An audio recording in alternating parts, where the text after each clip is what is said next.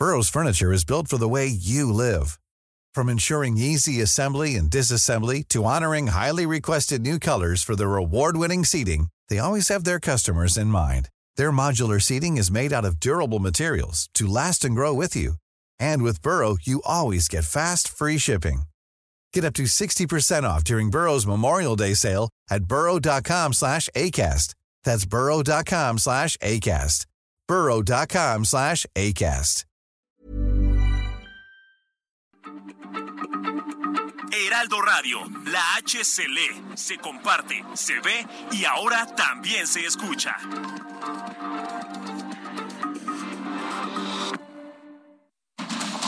Inicia. Heraldo Noticias de la tarde con Jesús Martín Mendoza. En Heraldo Radio.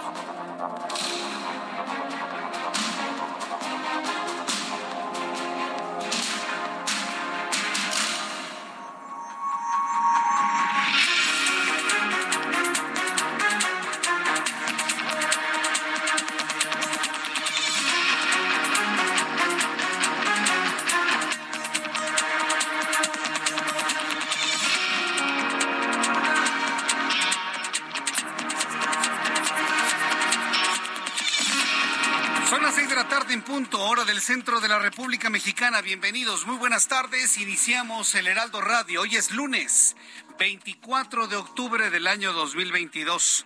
Me da mucho gusto saludarle a través de los micrófonos del Heraldo Radio en toda la República Mexicana. Como siempre le digo, súbale el volumen a su radio, que le tengo la información más importante que ha ocurrido en México y en el mundo en las últimas horas. Le saluda Jesús Martín Mendoza con toda la información importante hasta este momento y en primer lugar informarle que una juez federal de Guanajuato ha concedido una suspensión definitiva contra el decreto que ordena que la Guardia Nacional sea incorporada a la Secretaría de la Defensa Nacional. ¡Qué barbaridad! Alguien en el Palacio Nacional está pateando sillas a esta hora de la tarde. Alguien en el Palacio Nacional está pateando las sillas. Pues sí, seguramente, ¿no? Porque finalmente un juez está deteniendo la militarización de México. Bueno, pues le quiero informar que un juez federal en Guanajuato ha concedido una suspensión definitiva contra el decreto que ordena que la Guardia Nacional sea incorporada a la Secretaría de la Defensa Nacional el cual fue publicado el pasado 9 de septiembre en el Diario Oficial de la Federación. Y mientras, quiero decirle, ¿eh? mientras esté vigente esta suspensión, no hay militarización mexicana. No la hay en este momento porque apenas se está analizando en los congresos de los estados con las amenazas del secretario de Gobernación. El secretario de Gobernación, Adán Augusto López, está yendo a cada uno de los estados amenazando a los legisladores de que si no votan en favor de esto, les van a sacar sus trapitos al sol, sus casas, sus cuentas, sus dineros, sus cochupos, sus lanas, sus beneficios, en fin. Y hay que decirlo con toda realidad, lamentablemente la oposición también tienen una enorme cola que les pisen. Y saben perfectamente bien que si el gobierno federal les pisa la cola, bueno, pues este, evidentemente, pues como no quieren que les pisen la cola, pues van a hacer lo que les digan, ¿no? Al son que les toquen. Bueno, pues en, en ese activismo anda el secretario de Gobernación, pero mientras tanto, hoy, noticia número uno, un juez federal ha determinado que la Guardia Nacional no ingrese a la Secretaría de la Defensa Nacional. Le digo, seguramente alguien debe andar pateando sillas en el Palacio Nacional. Mientras tanto, el senador por Morena, Ricardo Monreal, señaló a Laida Sansores, gobernadora de Campeche, por incurrir en actos ilegales al realizar acciones de espionaje, las cuales deben castigarse, aseguró. El senador Monreal lamentó que en Morena existe una guerra fraticidia, indicó el legislador. Mire, la historia es esta. Resulta que Laida Sansores, por quedar bien con el presidente, ya saben, ¿no? Esa escena de los dibujos animados de antaño, ¿no? Donde un perrito le brinca al perrote. Ah, bueno, pues en esa idea, la señora Laida anuncia revelar grabaciones de Ricardo Monreal. Ricardo Monreal inmediatamente le habla a Laida Sansores y le dice, Laida, conmigo no te metas. Laida, conmigo no te metas. Y si te metes, te aguantas. ¿Y sabe lo que hizo Laida Sansores? Dijo, no, bueno, este, pues no, pues ya no voy a presentar los audios de Ricardo Monreal. Y se echó para atrás. Y se echó para atrás. A ver, lección para Alito. Así se hacen las cosas, Alejandro Moreno. Así se hacen las cosas. Te amenaza Laida Sansores y tú le dices, cuidadito, no te metas conmigo, ¿eh? No te metas conmigo. Hoy el presidente de la República dice, esto es muy corriente, que se estén peleando Ricardo Monreal y, Laida Sansores. Y como Laida Sansores está muy chapa adelante, hace unas horas dijo que siempre sí iba a revelar los audios de Ricardo Monreal. Se van a dar hasta con la cubeta, señores. Hasta con la cubeta. ¿Qué es lo único que nos interesa a usted y a mí de este asunto? Que dentro de Morena se están matando, que dentro de Morena se están peleando, como dicen, ¿no? Lo, digo así porque así lo dicen las redes sociales, ¿no? Se están peleando. Ah, bueno, se están peleando, aunque no se diga así. En, en, dentro del movimiento de regeneración nacional. ¡Qué argüende! Se trae Laida Sansores con Ricardo Monreal y Ricardo Monreal con Laida Sansores, que dicho sea de paso no es Laida Sansores, ¿eh? Es López Obrador. López Obrador quien quiere parar en seco a uno de los hombres que sí le han hecho un importante equilibrio en el ejercicio del poder. Y ese hombre se llama Ricardo Monreal. Mire, si Ricardo Monreal sale bien librado de esta, no dude que aparezca ya próximamente como en una tercera posición para ser el candidato de Morena a la presidencia de la República. Si Ricardo Monreal sale bien de esta, cuidado, ¿eh? Que se cuiden los morenistas porque Ricardo Monreal podría ser la opción de candidato a la presidencia de la República por el movimiento de regeneración nacional. Está buenísimo el asunto. No se lo voy a perder porque se lo voy a platicar en los próximos minutos aquí en el Heraldo Radio. Y le que la defensa del ex procurador general de la República, Jesús Murillo Caram, quien se encuentra en prisión preventiva, informó que el exfuncionario se encuentra en terapia intensiva y bajo observación ante el riesgo de sufrir un coágulo cerebral. Fíjese que mientras estamos discutiendo todo este tema, se enferma Murillo Karam, va a la terapia intensiva y está en peligro prácticamente de perder la vida. Y en las redes sociales, evidentemente, esto se ha señalado como una responsabilidad del Ejecutivo Federal. Más adelante vamos a platicarle sobre esto y le tendré la última información sobre el parte médico en torno a la salud del ex procurador general de la República, Jesús Murillo Caram. Informo que la Fiscalía de Sonora informó que de acuerdo con las investigaciones hay probabilidades de que el asesinato de un hombre justo después de que se casó en Caborca, Sonora, podría haber sido una equivocación de los sicarios quienes lo confundieron con otra persona. Sí, lo vimos este fin de semana. Si usted no lo vio, se lo platico.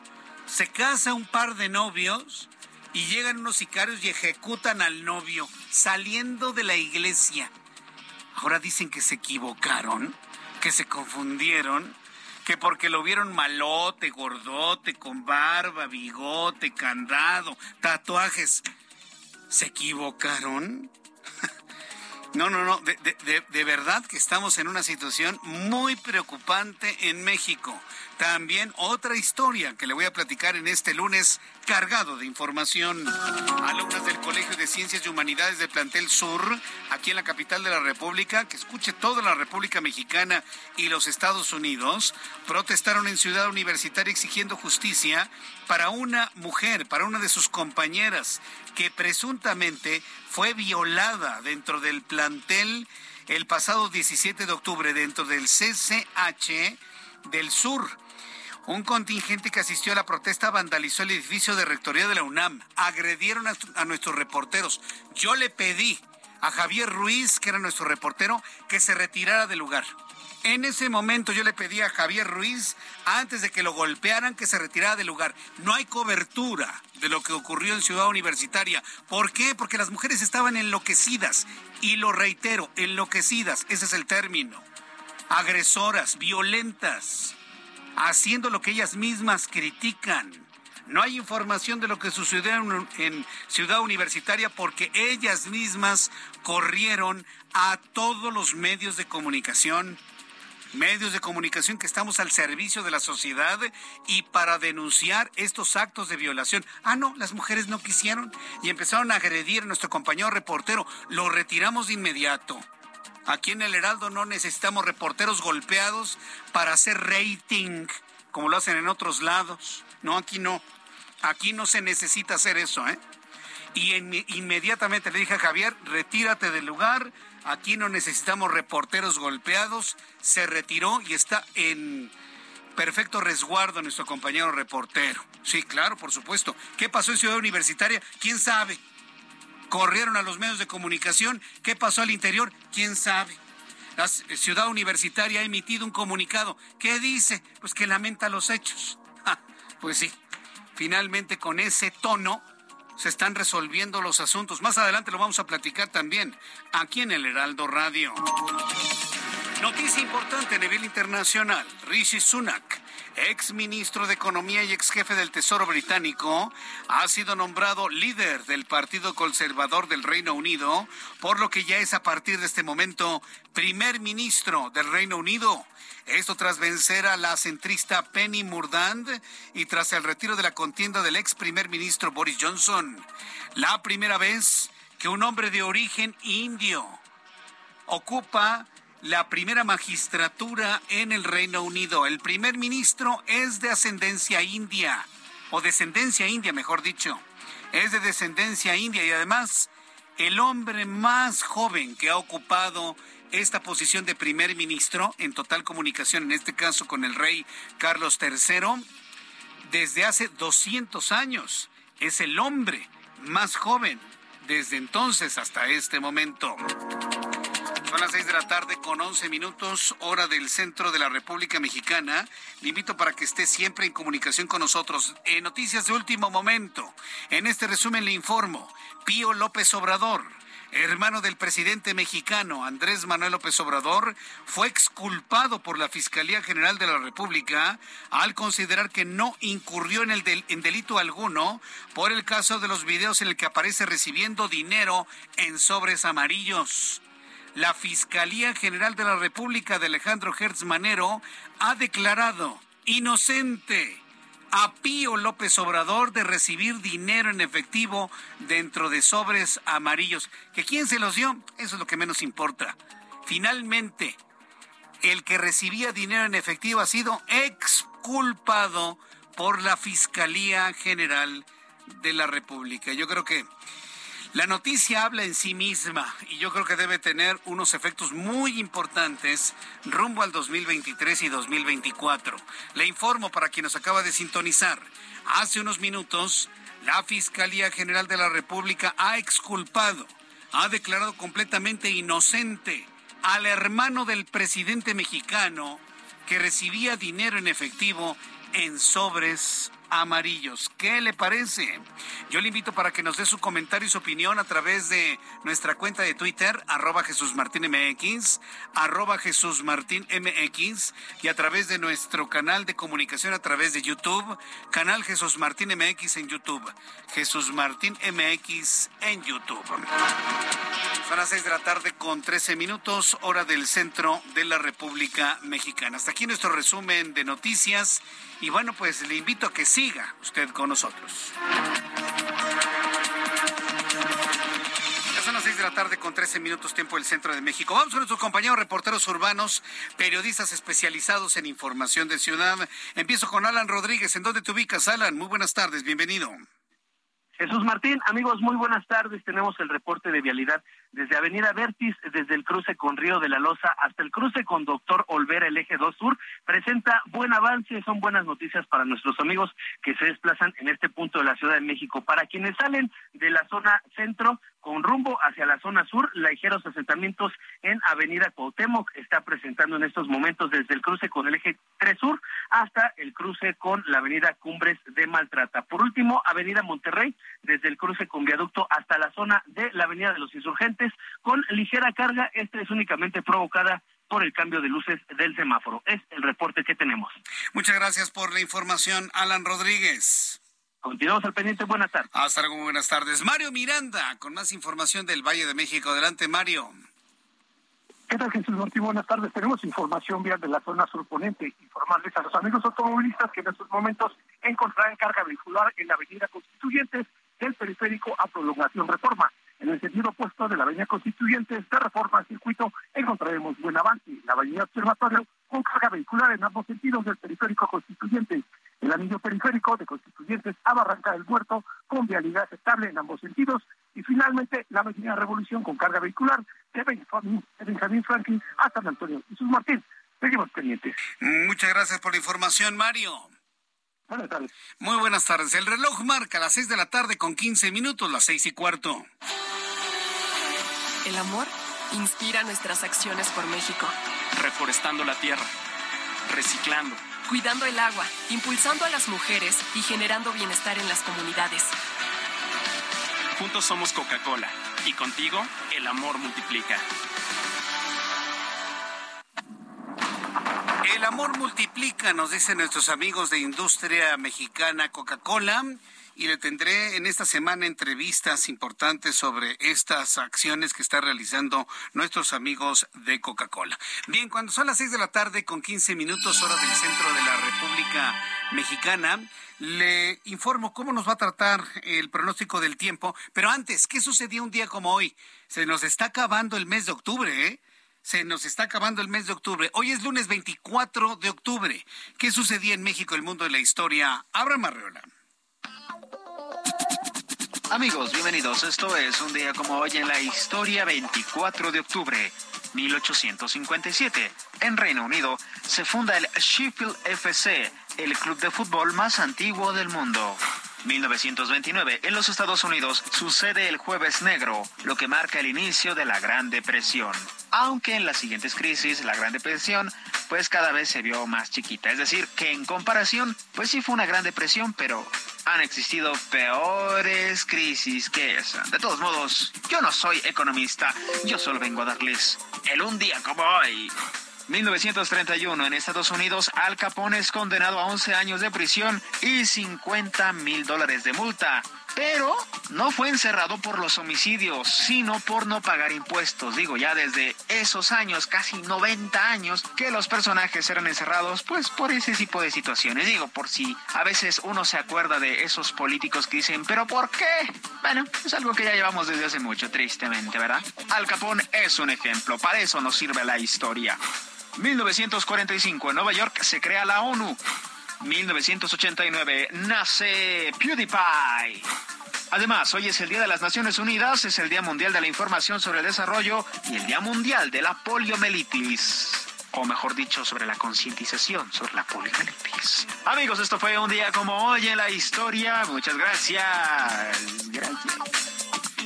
Muchas gracias, Abraham Arreola, por las efemérides del día de hoy. Ya son las seis de la tarde con 17 minutos, hora del centro de la República Mexicana. Más adelante le voy a tener todos los detalles de la información que nos ha impactado durante el día de hoy.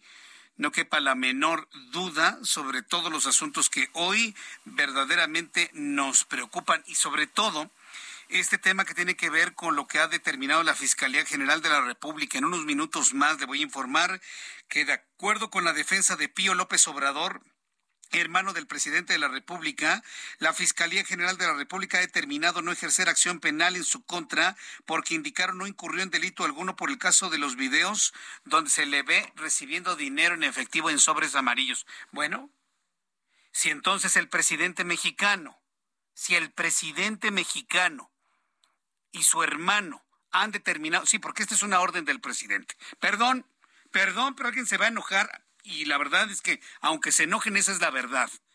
Es una orden del presidente mexicano Alejandro Hertz Manero, exculpar a Pío López Obrador. Es una orden. Vas a defender a mi hermano. A mí me vale gorro. Sí, está bien, presidente. Está exculpado. ¿Qué significa eso? que usted, usted, usted, tú, tú, tú y mis colegas de los medios de comunicación pueden recibir cualquier cantidad de dinero en sobres amarillos. No es delito. Y lo vuelvo a decir, usted, usted, tú, tú, tú, tú y mis colegas de medios de comunicación pueden recibir dinero en efectivo en sobres y no es delito. ¿Se acabó? Se ha normalizado la corrupción. Se ha normalizado la opacidad. Así que si alguien iba a recibir dinero en efectivo en un sobre amarillo, recíbalo. Recíbalo sin preocupación alguna. Sin preocupación alguna. Hay un antecedente. Se ha exculpado al hermano del presidente recibir dinero, usted recíbalo. Que le van a dar dinero para que dé un contrato, recíbalo. Que le van a dar dinero para contratar publicidad, recíbalo. No hay delito. No hay delito. Lo que ha hecho la Fiscalía General de la República es normalizar la corrupción. ¿Ya? ¿Está bien? Libre el hermano del presidente, libre el presidente de señalamientos. Bueno, pues todos a recibir sobres amarillos con dinero en efectivo. No es delito, señores.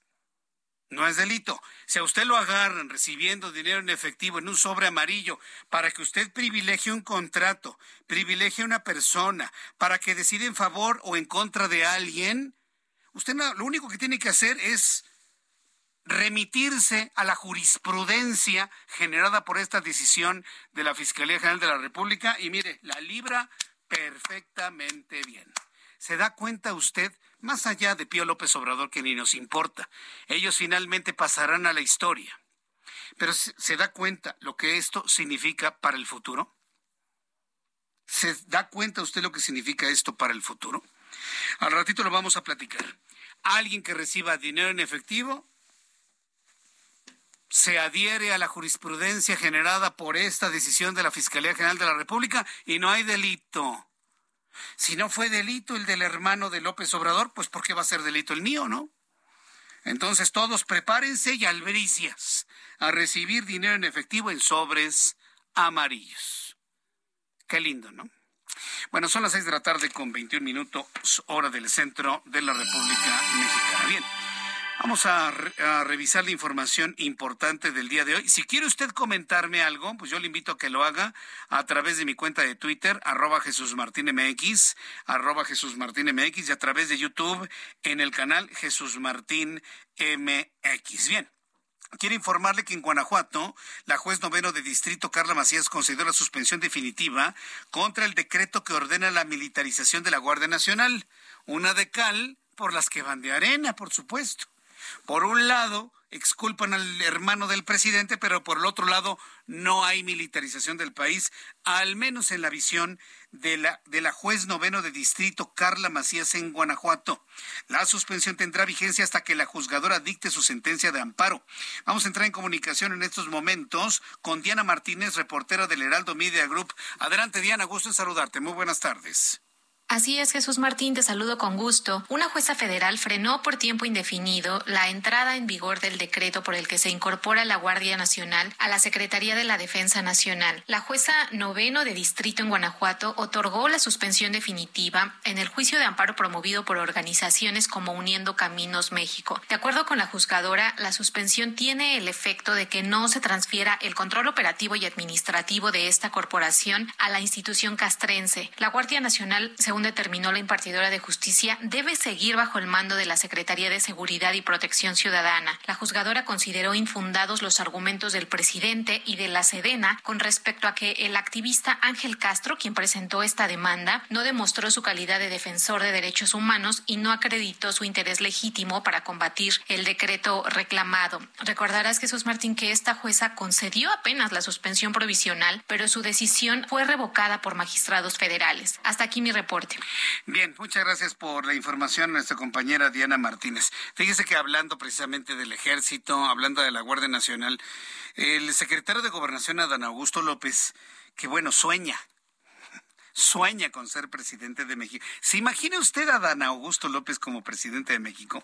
¿Se lo imagina en sus conferencias matutinas? Ah, bueno, porque si alguien sería una especie de clon del actual presidente mexicano, es Adán Augusto López. Se lo imagina en sus conferencias matutinas. A ver, hagamos un ejercicio de imaginación. ¿Se imagina usted a Adán Augusto López Hernández en sus conferencias matutinas con lo reactivo que es? Bueno. Bueno, pues eh, después de que ya hemos eh, conocido esta información, después de los anuncios, después de los anuncios le voy a platicar lo que es ser un verdadero lobo de mar en la política. Y me refiero a Ricardo Monreal Ávila, quien es el presidente de la Junta de Coordinación Política en el Senado de la República, representante de los morenistas en el Senado de la República. Laida Sansores, por órdenes de López Obrador, quiere parar en seco a Ricardo Monreal con algunas grabaciones. Ricardo Monreal le habla y le dice, conmigo no te metas, Laida. Conmigo no te metas porque también sé tu historia. Laida Sansores recula, recula el presidente dice que es algo muy corriente y Laida Sansores vuelve a atacar. Regreso con esta historia después de los anuncios. Escucha las noticias de la tarde con Jesús Martín Mendoza. Regresamos. Heraldo Radio, con la H que sí suena y ahora también se escucha.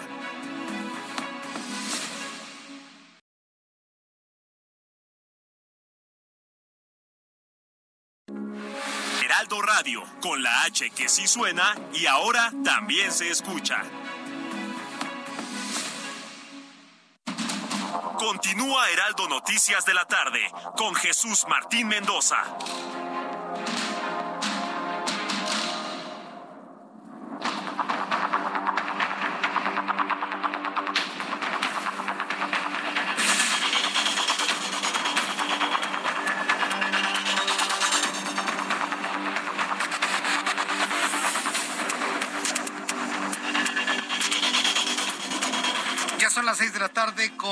30 minutos, las 6 de la tarde con 30 minutos hora del centro de la República Mexicana. Le invito para que me dé sus comentarios a través de de nuestro de nuestro sitio de Twitter arroba Jesús Martín MX y a través de nuestro canal en YouTube Jesús Martín MX. Eh, bien, quiero informarle es, es, que la verdad la batalla, la batalla política dentro de Morena está tremenda. Hay fractura dentro de Morena.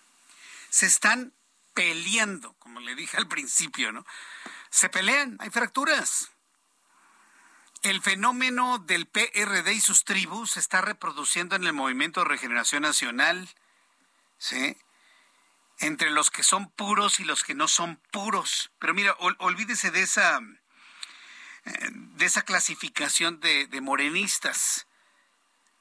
Todos ubicamos a Ricardo Monreal como un hombre muy equilibrado, un político de carta cabal, un viejo lobo de mar, sí, que en el momento en que se vio amenazado por López Obrador a través de Laida Sansores, Laida Sansores es, perdón, Laida, tú me caes muy bien y nos seguimos en Twitter, pero, perdón, Laida, gobernadora, perdón, usted hace lo que le dice el presidente mexicano.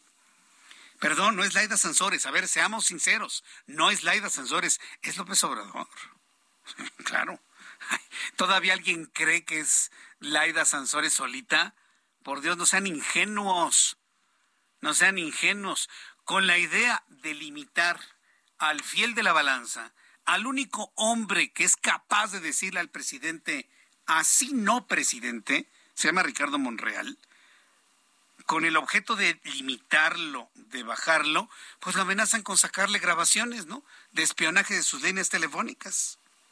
Bueno, pues Ricardo Monreal, coordinador del Movimiento de Regeneración Nacional en el Senado, declaró que las acciones de espionaje que realiza Laida Sansores, y yo añado por órdenes de López Obrador, ni siquiera lo hace Laida Sansores, todos se lo pasan, todos se lo envían. Tú vas a hacer esto, y vas a decir esto, y vas a acusar esto, y vas a golpear así.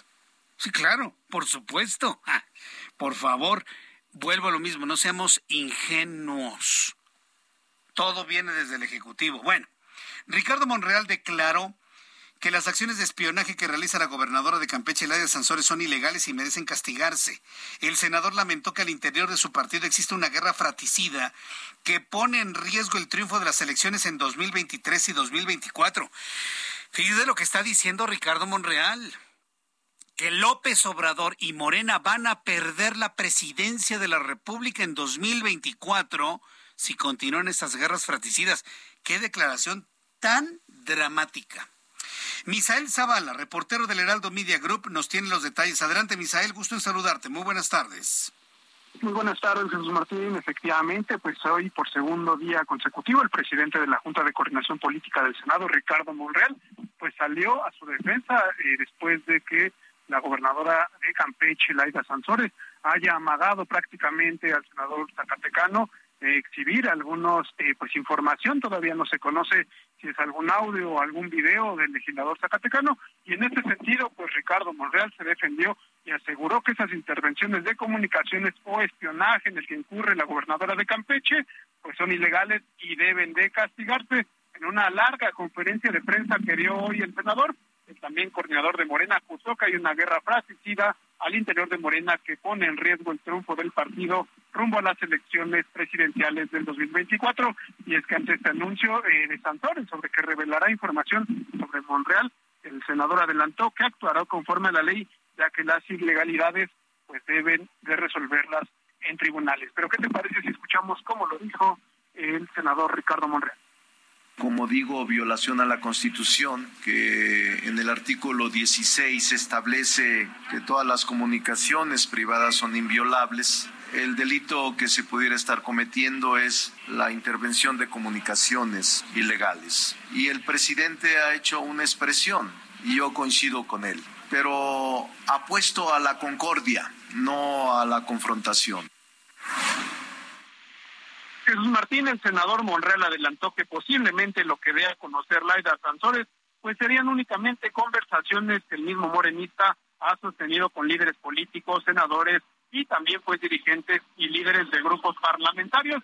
Esto dijo pues es algo normal, no hay nada de qué preocuparse y criticó que en ese sentido ni el Partido Revolucionario Institucional ni el Partido Acción Nacional, cuando fueron gobiernos, sacaron a reducir conversaciones de su persona y lo raro ahora es que vengan de personas del mismo movimiento de regeneración nacional. El legislador zacatecano se defendió y sostuvo que su conciencia está tranquila. Además manifestó que tiene protección del Santo Niño de Atocha y tampoco dijo que tiene problema alguno y tiene la conciencia tranquila. Jesús Martín, hasta aquí la información.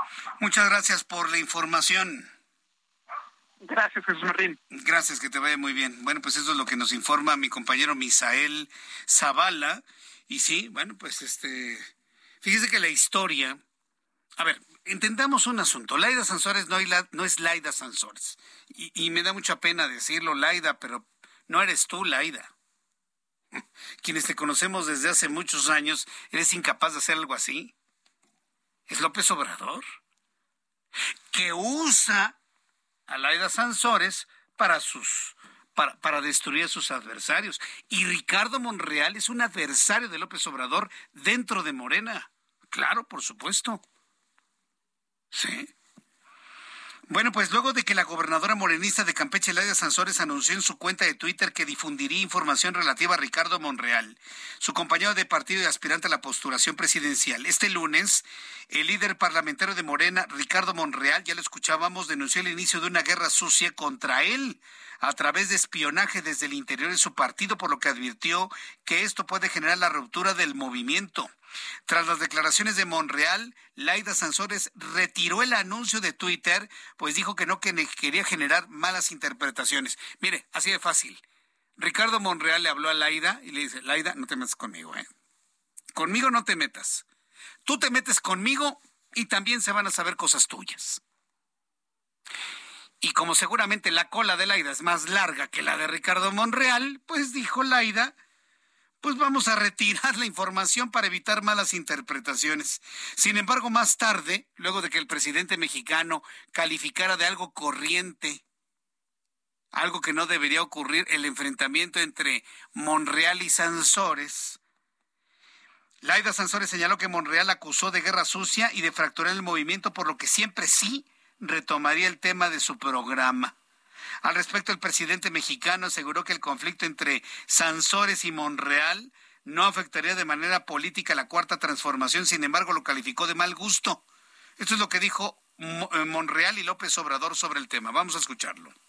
Este tipo de desencuentros y este tipo de confrontación que puede ser el inicio de la ruptura del movimiento y poner en riesgo el triunfo en el 2024. En el pasado, en casi toda mi vida como opositor, fui espiado ilegalmente y el espionaje lo cometía el PRI y el PAN pero nunca mi propio partido. No afecta mucho, yo diría que nada, porque ya la gente está muy consciente, no se deja manipular, pero eh, es de mal gusto, aunque no afecte. Es de mal gusto, no, pero se afecta, se afecta, claro que afecta, por supuesto que afecta. Pues, ¿qué piensa? ¿Que la gente es tonta o qué? Hasta la gente más humilde sabe que se están peleando el poder dentro de Morena, claro. Hasta la gente más pobre, la gente más humilde, la gente que más ha confiado. Ya no hablemos de la intelectualidad, ya. La, la llamada cuarta transformación, yo no le llamo así. La llamada cuarta transformación ya no tiene intelectualidad, ya no tiene escritores, ya no tiene pensadores. Todos, hasta Elena Poniatowska, ha brincado del barco. Hasta Poniatowska ha abandonado el barco. Y mire que decir esto es mucho decir. Ya sabe que Poniatowska le encanta, ¿no? La sombra del poder, el abrigo de la presidencia. No la vimos ahí con Salinas, ahí hasta dándole besos a Carlos Salinas de Gortari. Mire ya que Elena Poniatowska critique lo que está haciendo Andrés Manuel López Obrador, pues ya es sintomático de que algo no está bien o de que el barco se les está hundiendo. Claro que les afecta, presidente, hombre. Por favor, reconozca las cosas como son. Y vamos a ver mañana, finalmente, en qué redunda todo esto. En el rating del programita este de la señora Sansores, donde sale bailando y demás. Mire, yo no la culpo. Si algo debo reconocerle al Movimiento de Regeneración Nacional, si algo yo pudiese reconocerle a Morena, es que han tenido un diagnóstico correcto de las cosas y saben que la sociedad mexicana, en su profunda ignorancia, en su profunda, eh, ¿cómo decirlo? Eh, falta de interés en las cosas, se conforman con un bailecito de un político. Por eso sale una gobernadora bailando. ¿Sí? Y mire que yo criticaba a los de un partido político que salían bailando, estaban en lo correcto. Hoy tenemos una sociedad mexicana que le aplaude a los políticos que bailan, que brincan, que hacen chistes, que salen en TikTok haciendo payasadas. Mire que yo he visto a los políticos y inclusive hasta miembros de la Suprema Corte de Justicia de la Nación haciendo payasadas en TikTok. Y yo la verdad me resisto. Yo me resisto. Por eso usted no ha visto un video mío en TikTok. Yo me resisto a hacer payasadas a ponerme a bailar, a hacer chistes, a que me hagan una edición en el momento que me voy tropezando y me pongan una música de Bad Bunny. Yo en lo personal me niego. Me niego rotundamente. Yo pienso que en algún momento la sociedad mexicana tiene que retomar pues la inteligencia, que en algún momento la sociedad mexicana tiene que retomar la decencia. O sea, la política no es un show. Lo dije la semana pasada y lo vuelvo a reiterar el día de hoy. ¿En qué momento se nos olvidó que los políticos son servidores? Son servidores públicos. Lo voy a decir en un tono y en un término mucho más rudo, pero no me lo vaya a malinterpretar. Son, están al servicio de los demás, son servidumbre. Están al servicio de la gente. Están para servir a los demás. ¿En qué momento se nos olvidó esto? Como para tolerar que un gobernador y una gobernadora nos aparezca en un programa de YouTube bailando. Bailando. ¿De verdad eso queremos? Y se lo digo a la gente más humilde, a la gente más pobre, a la que no tiene oportunidades, a la que en este momento tiene hambre porque no comió ni desayunó. ¿Realmente usted quiere eso? Yo pienso que no. Yo en lo personal pienso que no. Entonces, Bueno, pues ahí está precisamente todo esto que hemos reflexionado el día de hoy.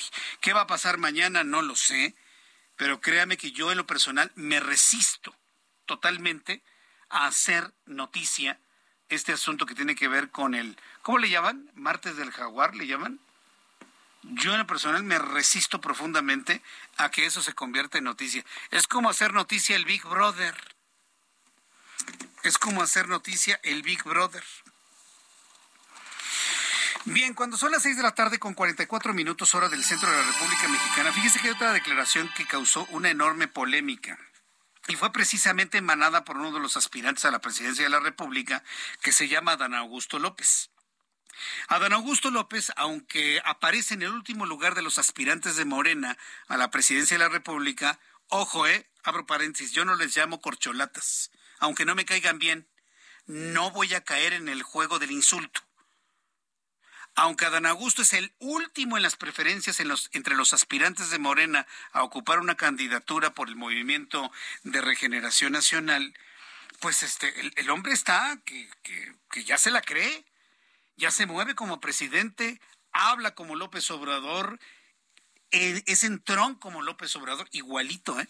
Ya se siente presidente Adán Augusto López Hernández.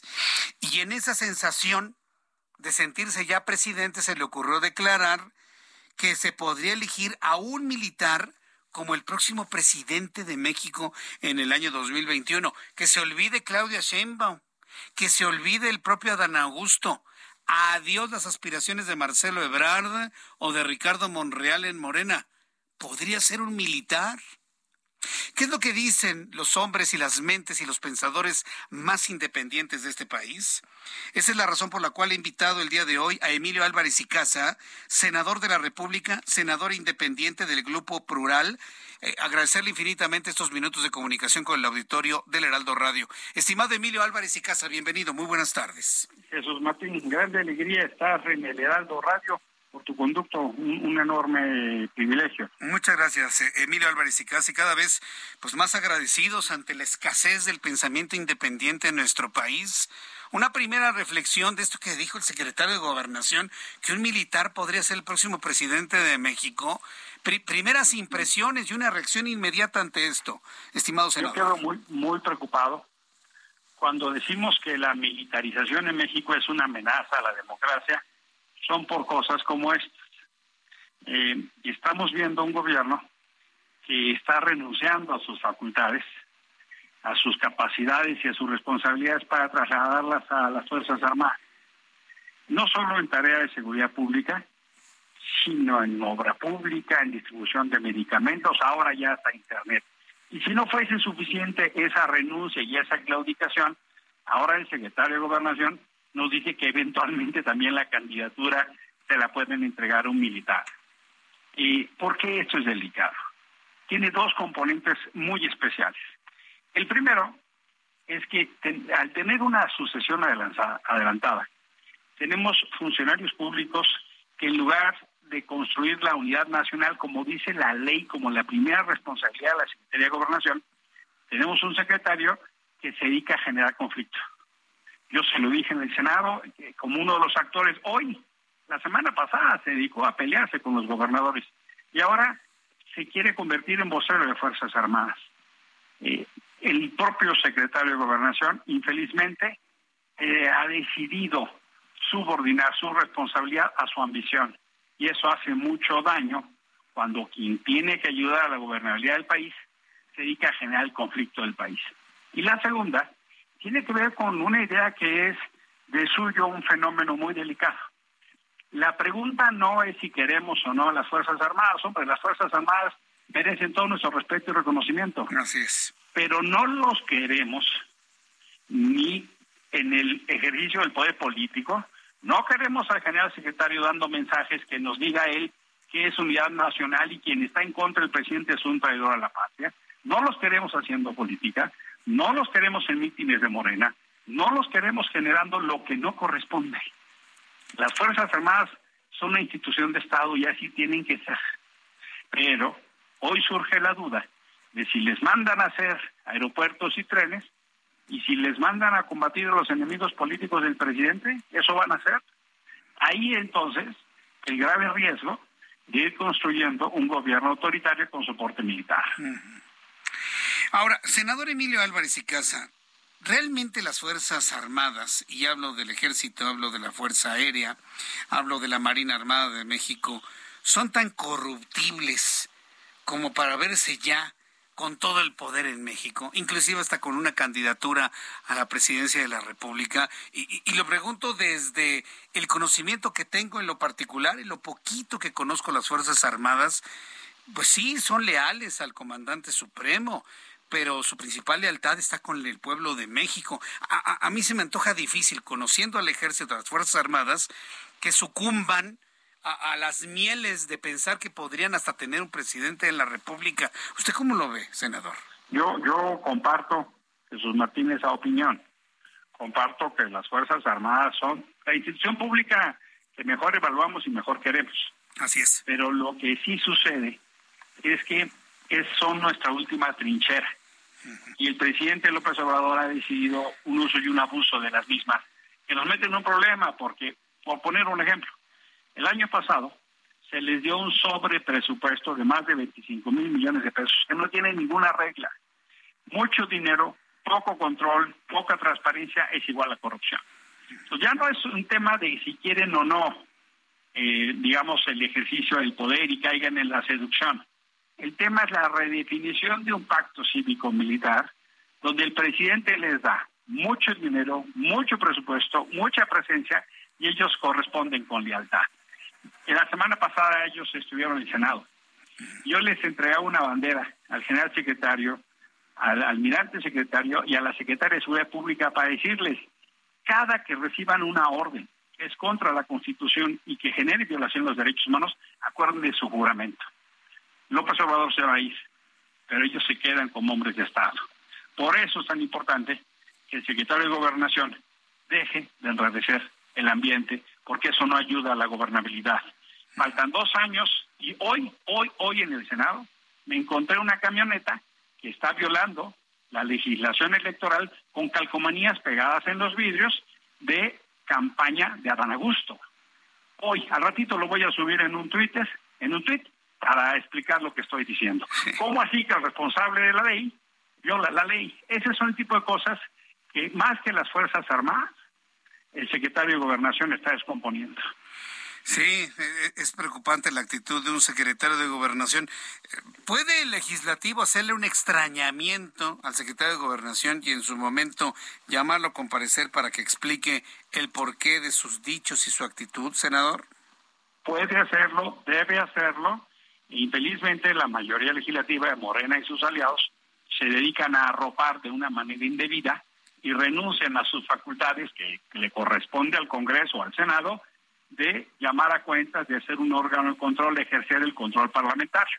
La semana pasada vimos cómo renunciaron al control parlamentario, que es una normalidad, es una regla de la democracia, de pedirle cuentas al general secretario y al almirante secretario. En este caso, creo, tengo la hipótesis de que lo van a arropar al secretario de Gobernación y no se llamará cuentas, pero en todo caso, por supuesto que corresponde insistir, porque hombre, ¿cómo así?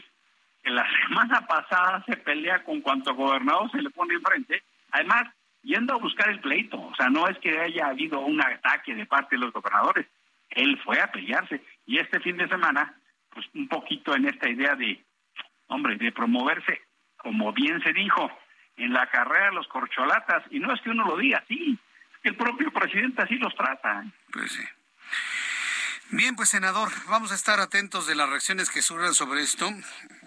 Estamos preocupados por lo que ocurre en México. Estamos preocupados todos absolutamente. Y bueno, pues en el momento que sigan ocurriendo este tipo de cosas, lo volveré a consultar aquí en el Heraldo Radio. Muchas gracias, senador. Siempre es un enorme gusto tenerlo aquí. Es, es mi distinción. Muchísimas gracias. Gracias, senador. Que le vaya muy bien. Gracias. Es el senador Emilio Álvarez y Casa Longoria. Él es senador de la República, es un senador independiente. Él es integrante del Grupo Plural. Y como lo comenté al inicio de nuestra charla, de nuestra entrevista, créame que cada vez son más escasos los hombres y mujeres con un pensamiento independiente de las cosas. Porque el que se atreve a criticar, inmediatamente le llegan, ¿sí? Oye, este, tu cuentita, ¿eh? Oye, tu casita, ¿eh? Oye, tu, tu 3 de 3, ¿eh? Y en ese momento se arrugan, perdóneme la expresión, pero todos entendemos a qué se refiere, se arrugan y pues ya, sucumben, sucumben a la amenaza. Porque hoy no tenemos una oposición verdaderamente poderosa, porque tristemente muchos de la oposición tienen cola que les pisen. Y ante el poder que tiene actualmente el, Movimiento de Regeneración Nacional y López Obrador, de tener en sus manos toda la información, pues no hay quien quiera que le revelen su cuenta, su casa, su casa de descanso, sus viajes, sus aviones, sus tratamientos, su comida, su, su, su, su, su, su, su. Si alguien tenía la duda de por qué no hay una oposición poderosa, es precisamente por eso. Esa es la razón. Por eso, cuando platicamos con senadores independientes que no tienen cola que les pisen, se vuelve tan valioso, tan valioso. Vamos a ir a los anuncios y regreso enseguida con más información aquí en el Heraldo Radio. Platicaremos sobre lo ocurrido en Sonora después de los anuncios. Mataron a un hombre después de su boda, pero resulta que parece que no era culpable, que los criminales se equivocaron. Regreso con esto después de los mensajes. Escucha las noticias de la tarde con Jesús Martín Mendoza. Regresamos.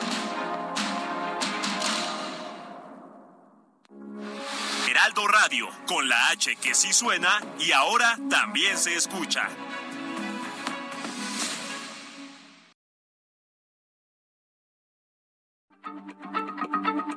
Heraldo Radio, la H se lee, se comparte, se ve y ahora también se escucha.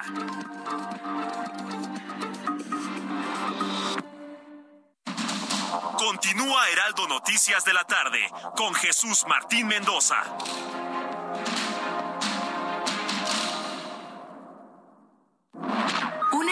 Que manejas desde el smartphone? Nuevas estufas LG InstaView, ahora con inteligencia artificial LG ThinQ. Toca dos veces y descubre la magia del interior sin abrir la puerta. Las únicas con horno de convección, air fryer, grill y triple flama. Descubre la inteligencia de la cocina con LG. Destino Qatar en el Heraldo Radio. Una presentación de LG Electronics.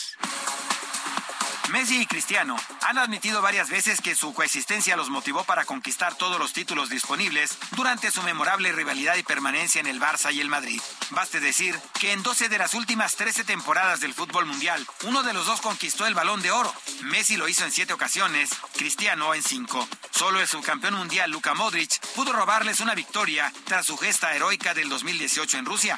Argentina llega a Qatar como uno de los más sólidos candidatos a coronarse y con la posibilidad de acabar la odiosa comparación de Lío con Diego, si es que finalmente se replica la gesta albiceleste de 1986 en México. La Pantera Negra, Eusebio, podría dejar de ser la referencia en tierras lusitanas si es que Cristiano alcanza el nivel de Pelé o el de Beckenbauer irán contra la historia, porque las cuatro veces que asistieron aprendieron que los éxitos a nivel de clubes no pueden ser replicados con la misma eficacia si no están rodeados del talento en el que, hay que aceptarlo, Messi lleva una gran ventaja sobre Cristiano. Pero al final de cuentas, por eso se juegan los partidos. Hasta la próxima, lo saluda Edgar Valero. Destino Qatar en el Heraldo Radio. Una presentación de LG Electronics.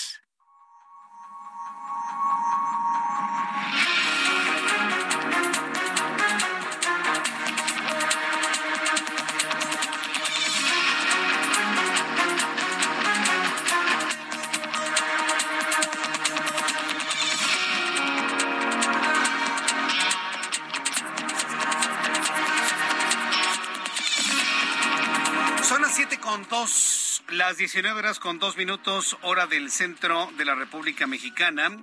Continuamos con el Heraldo Radio a esta hora de la tarde y le presento un resumen con las noticias más importantes en el Heraldo Radio.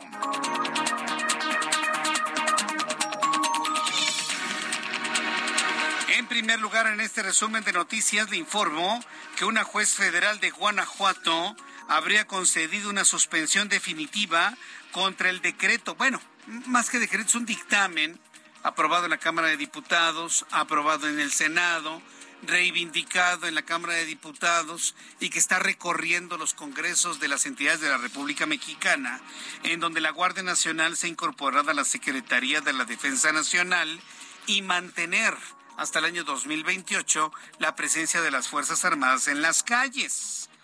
Bueno, pues eh, finalmente un juez federal en Guanajuato concedió una suspensión definitiva en contra de ese decreto. Le informo que el senador de la República por Morena, Ricardo Monreal, señaló a Laida Sansores, gobernadora de Campeche, por incurrir en actos ilegales al realizar acciones de espionaje, las cuales deben castigarse.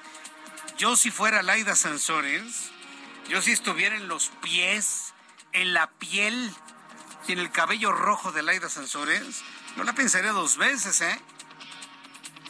Yo la pensaría dos veces armarse un pleito con Ricardo Monreal, quien también tiene datos, quien también tiene información y quien también puede demostrar casos de corrupción de la actual gobernadora del estado de Campeche. Pero bueno, finalmente Laida Sansores está muy echada para adelante, luego de lo que dijo hoy el presidente de la República, y pues mañana martes vamos a ver pues un verdadero choque de trenes entre la señora Sansores y el senador Ricardo Monreal, sí, quien ha señalado y ha puesto en evidencia pues una enorme lucha y una gran fractura dentro del movimiento de regeneración nacional. Quiero informarle que el secretario de Gobernación, Adán Augusto López, aseguró que un militar puede tener aspiraciones políticas, convertirse en presidente de la República, dijo el secretario de Gobernación. Esto es histórico, ¿eh? Si hubiese, imaginado usted a un Fernando Gutiérrez Barrios, que ha sido uno de los secretarios de Gobernación más poderosos que ha conocido la historia mexicana, o un Diodoro Carrasco, ¿se acuerda usted de Diodoro? ¿Qué secretario de gobernación para tan potente? Si hubiese usted imaginado a un Diodoro Carrasco, a un Fernando Gutiérrez Barrios, en su momento un Santiago Krill, cuando fue secretario de gobernación, abriéndole la puerta a la presidencia de la República a las entidades castrenses, yo la verdad no, no, no me lo imagino. Bueno, pues eso sucedió el día de hoy y bueno, pues eso es lo que de alguna manera está siendo comentado en todas las redes sociales. Bueno, aseguró que un presidente de la República podría ser presidente de la República. Ante esos señalamientos hoy del secretario de Gobernación, tuvimos la oportunidad de conversar con Emilio Álvarez y Casa Longoria, senador de la República, integrante del Grupo Plural, es decir, un senador independiente de toda ideología partidista quien declaró en entrevista aquí en el Heraldo Radio que la militarización es una amenaza real para la democracia en México y que el gobierno está delegando sus responsabilidades a las Fuerzas Armadas,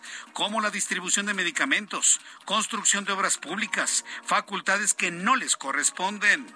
El legislador Álvarez y Casa, independiente, lamentó que la candidatura a la presidencia de 2024 ahora pueda tener un tono militar. Así lo dijo en entrevista en el Heraldo Radio cuando decimos que la militarización en México es una amenaza a la democracia, son por cosas como esta. Eh, estamos viendo un gobierno que está renunciando a sus facultades, a sus capacidades y a sus responsabilidades para trasladarlas a las Fuerzas Armadas.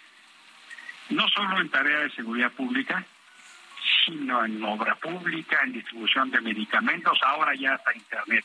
Y si no fuese suficiente esa renuncia y esa claudicación, ahora el secretario de Gobernación nos dice que eventualmente también la candidatura se la pueden entregar a un militar. El grave riesgo de ir construyendo un gobierno autoritario con soporte militar.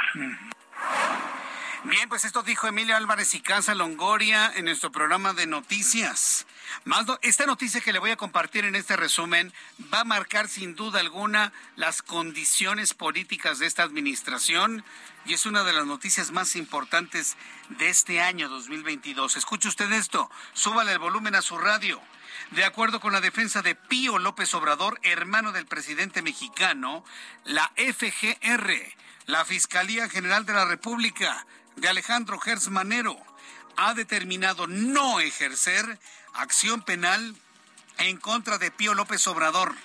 Indicaron que Pío López Obrador, el hermano del presidente, aun cuando recibió dinero en efectivo en sobres para un fin todavía no aclarado, no incurrió en delito alguno por el caso de los videos donde se le ve recibiendo dinero en efectivo de procedencia dudosa y de destino dudoso. No incurrió en delitos. Así que si alguien está por recibir un dinero en efectivo en un sobre amarillo, despreocúpese, recíbalo. Y aunque lo graben, pues ya hay una jurisprudencia, ¿no? Con lo ocurrido con el hermano. Te reciba todo el dinero que le den, ¿no? Ya con esto, pues se ha normalizado la corrupción de dinero en efectivo en sobres Manila. Hoy la Fiscalía General de la República ha determinado que el hermano del presidente no es incómodo simple y sencillamente no cometió ningún delito. El director de Petróleos Mexicanos, Octavio Romero López, aseguró que Pemex paga 5.5 veces más de impuestos a la hacienda pública que las tres empresas más grandes del país. Durante su comparecencia ante la Cámara de Diputados señaló que Pemex es una de las compañías petroleras más rentables del mundo para las finanzas públicas. ¿Eso no es cierto? Y se encuentra en el tercer lugar mundial de las petroleras más importantes del mundo. Tampoco eso es cierto. Pero finalmente, sí, lo tengo que decir, porque yo no me voy a convertir en vocero de las mentiras del director de Pemex. Sí, yo le digo lo que él dijo, pero yo no lo creo. ¿Sí? ¿Usted lo cree? Bueno, pues allá usted. Pero dice que es la empresa más, de las más eficientes del mundo, de las más importantes del mundo. Eso dice él. Usted allá si lo cree y se convierte, por supuesto, en noticia. La Suprema Corte de Justicia admitió a trámite la acción de inconstitucionalidad que senadores de oposición interpusieron en contra de la incorporación de la Guardia Nacional a la Secretaría de Defensa Nacional. Informo que elementos de la Fiscalía Especializada en la Investigación de Delitos en materia de desaparición de personas encontraron a un león dentro de un predio en Chalco, en el Estado de México. Buscaban a un albañil de 28 años que desapareció en la entidad cuando acudió a trabajar, informaron elementos de seguridad. ¿Qué tiene que ver el albañil con el león? ¿Que se lo comió qué? Es un asunto que está en investigación y una noticia en desarrollo. La aplicación Uber emitió un comunicado asegurando que el uso de su aplicación para viajar desde y hacia las terminales del Aeropuerto Internacional de la Ciudad de México no ameritan multa ni presentan una prohibición por parte de las autoridades. Esto de acuerdo a las resoluciones judiciales vigentes, indicó la aplicación del servicio de movilidad. ¿Sabe qué?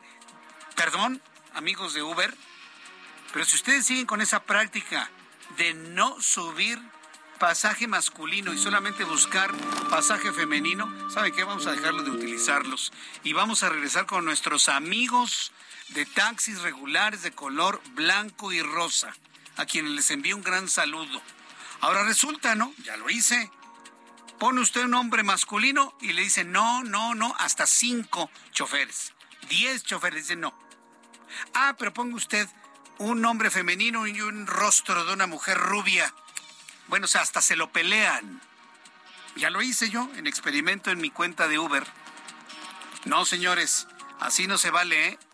¿Sí? Y esa es la razón por la cual lo digo en este programa de noticias. ¿Saben qué? Vamos a regresar a nuestros amigos taxistas blancos y rosas, debidamente identificados con tarjetón, para que nos lleven al aeropuerto y para que nos lleven a cualquier lugar. Ah, claro.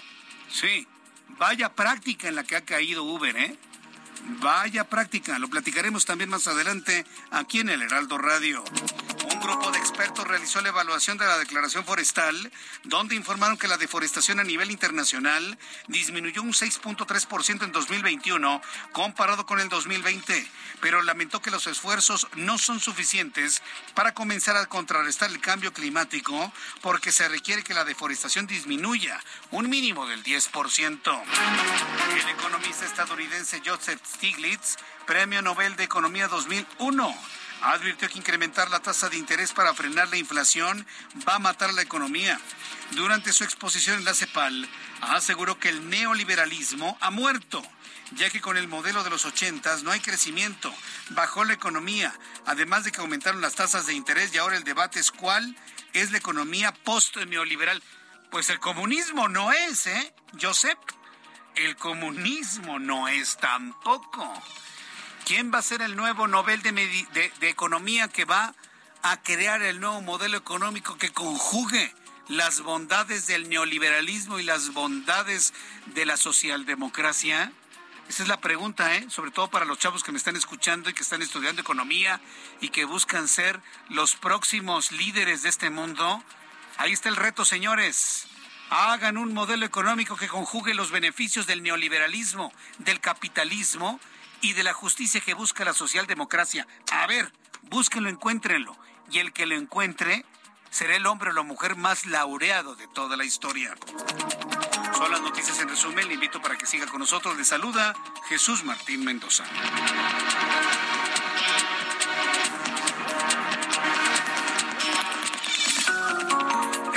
Con 13, las 19 horas con 13 minutos, son 14 minutos ya, hora del centro de la República Mexicana. Vamos a revisar las condiciones meteorológicas, perdón, las condiciones viales en función de la meteorología, porque empieza a llover en el Valle de México y sus alrededores. Alan Rodríguez, gusto en saludarte. Muy buenas tardes. Jesús Martín, amigos, muy buenas tardes. La Ribera de San Cosme presenta buen avance en ambos, sentidos, en ambos sentidos de la vialidad a partir del cruce de circuito interior hasta el cruce de la Avenida de los Insurgentes. Esta vialidad, la Avenida de los Insurgentes, desde el eje 1 norte, la zona de de Buenavista hasta la zona de Indios Verdes presenta avance lento para quienes se dirigen hacia la autopista México-Pachuca. En el sentido contrario, desde el perímetro del metro Indios Verdes hasta la zona del eje 2 norte, tenemos ligera carga que no deja de avanzar y así continúa hasta el cruce con la avenida Paseo de la Reforma. Es el reporte que tenemos. Muchas gracias por la información, Alan. Continuamos el pendiente. Buenas tardes. Mario Miranda, gusto en saludarte. ¿En dónde te ubicamos a esta hora de la tarde? ¿Qué tal, Jesús Martín? Buenas tardes. Tenemos información bien de la zona sur. Informarles a nuestros amigos automovilistas que en estos momentos encontrarán buen avance en el anillo periférico de la glorieta de San Jerónimo al viaducto Tlalpan. Pasando este punto, encontraremos carga vehicular en dirección a la glorieta de, Vaqueritos. En el sentido opuesto del anillo periférico de la glorieta de Vaqueritos a la avenida de los Insurgentes con tránsito lento. La avenida de los Insurgentes del anillo periférico al eje sur con buen avance en ambos sentidos arranca el muerto de periférico insurgentes con tránsito lento y finalmente el eje 10 sur de Revolución a periférico con carga vehicular. Martín, es la información del momento. Muchas gracias por la información, Mario. Seguimos pendientes, buenas tardes. Ah, hasta luego que te ve muy bien, muy buenas tardes. El reloj marca las 7 de la noche con 15 minutos hora del centro de la República Mexicana.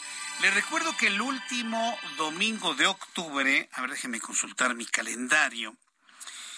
El último domingo de octubre es 30. El próximo 30 de octubre se acaba el horario de verano y ya. Entiendo que ya se acabó. Todos vamos a retrasar nuestro reloj una hora, es decir, el sábado 30 de el sábado 30 cuando anochezca, pasen las 12 de la noche y se convierte en la madrugada del 31 del 31 de de, de octubre, ¿sí? Perdóneme, la noche del 29 para entrar a la noche del 30, que es domingo, en ese momento van a dar las 2 de la mañana y vamos a retrasar nuestro reloj a la 1 de la mañana. Es decir, va a ser un día de 25 horas. Y ya, se acabó la historia. Los más jóvenes, la gente más joven, entre los 25, 27, 30, 35 años. Y digo 35 años porque cuando se cambió el horario, pues eran niños de 5 o 6 años, ni cuenta se daban de las cosas. Hombres y mujeres de 35 años y menos, por primera vez en la historia verán que ya no se va a mover el horario. Va a ser la última vez que se mueva el horario. Se nos va a fregar la economía, sí, pero eso querían, ¿no? Con López Obrador de presidente. Ah, bueno, pues ahora aguántense. ¿Sí? Ahora aguántense. El próximo 29 al 30 de octubre se acaba el horario de verano y con eso se acabó una historia de 27 años de mover nuestros horarios. Y ya, se quedará el horario así para siempre. ¿Qué va a pasar con la economía, con lo financiero? Pues eso no importa. Si a alguien le afecta, pues aguántese. Si alguien quería precisamente esta nueva configuración política en México. Bien, cuando son las siete con diecisiete, las siete con diecisiete, tengo en la línea telefónica Rubén Moreira. Él es coordinador parlamentario del PRI, del Partido Revolucionario Institucional en la Cámara de Diputados. Estimado Rubén Moreira, qué gusto saludarlo. Bienvenido, muy buenas tardes. A sus órdenes, muchas gracias por la llamada y, listos para sus preguntas. No, pues agradezco mucho la disposición, porque ahora que se está poniendo en la mesa nuevamente esta discusión de la reforma electoral, pues este servidor que le habla y millones de mexicanos, pues ya no sabemos si el PRI va a apoyar la idea de Morena o si va a apoyar la idea de la oposición. ¿Para dónde se va a alinear el Partido Revolucionario Institucional? Mire, primero decirle varias cosas. En la Cámara de las y los Diputados no hay una iniciativa del PRI como partido o como bancada. Debe haber aproximadamente 200 iniciativas de diputados de todos los partidos y entre ellas una iniciativa de acción nacional, es así como bancada. Eso es lo primero. Lo segundo, nosotros hemos sido muy claros de que no tocaremos los atributos del INE ni los de los tribunales electorales, tanto a nivel nacional como a nivel local. lo tercero que hay que plantear, ya se está resolviendo temas electorales desde hace tiempo, ¿eh? con los votos de todos los partidos políticos. Y eso poco se dice. Mire, la semana pasada se votó una reforma electoral por unanimidad. E incluso hay una comisión que se llama Comisión de Reforma Electoral, votada por unanimidad y votada por todos los partidos políticos. E incluso la reunión de mañana, porque mañana tienen una reunión ahí las comisiones unidas, es con el voto de todos los partidos políticos. Entonces, para ser claros, nosotros no hemos presentado ninguna reforma. Lo que mañana se va a discutir son reformas, digo, cerca de 200 de muchos legisladores, incluyendo una de Acción Nacional e incluyendo una que mandó el presidente de la República. Pero ahora mismo, para ser claro, no hay ni dictamen, ni borrador de dictamen, ni proyecto de dictamen. Sí, yo, entiendo toda esa parte, ¿no? Y en el sentido de que el PRI siempre ha dicho que va a, apoyar finalmente lo que mejor funcione para la sociedad y que no afecte a los órganos electorales. Inclusive el líder del partido ha sido muy, puntual en eso. Pero si lo tamizamos desde la ubicación geográfica de las fuerzas políticas, don Rubén Moreira, ¿en dónde van a estar ustedes más alineados? ¿Hacia Morena o hacia los partidos de la oposición? o sea, donde le convenga a México. Mire, la reforma eléctrica nosotros la votamos en contra. Y la extensión del, tiempo para que el ejército esté en las calles, no para resolver el problema de seguridad, ni para la Guardia Nacional, esta fue iniciativa de nosotros. Y creo que los últimos días nos da la razón. El mayor problema en este país es la seguridad y los gobernadores, en este doble discurso que los diputados de un partido dicen que no, me refiero a Jalisco, y el gobernador llama al ejército a que le ayude nos da la razón. En el caso eléctrico, como Morena no se paró el dictamen, nosotros votamos junto con el PAN y con el PRD no, cuando incluso había dos, tres temas que PAN, PRI, PRD estaban dispuestos a votar a favor, y eso poco se sabe, qué bueno que usted me lo permite.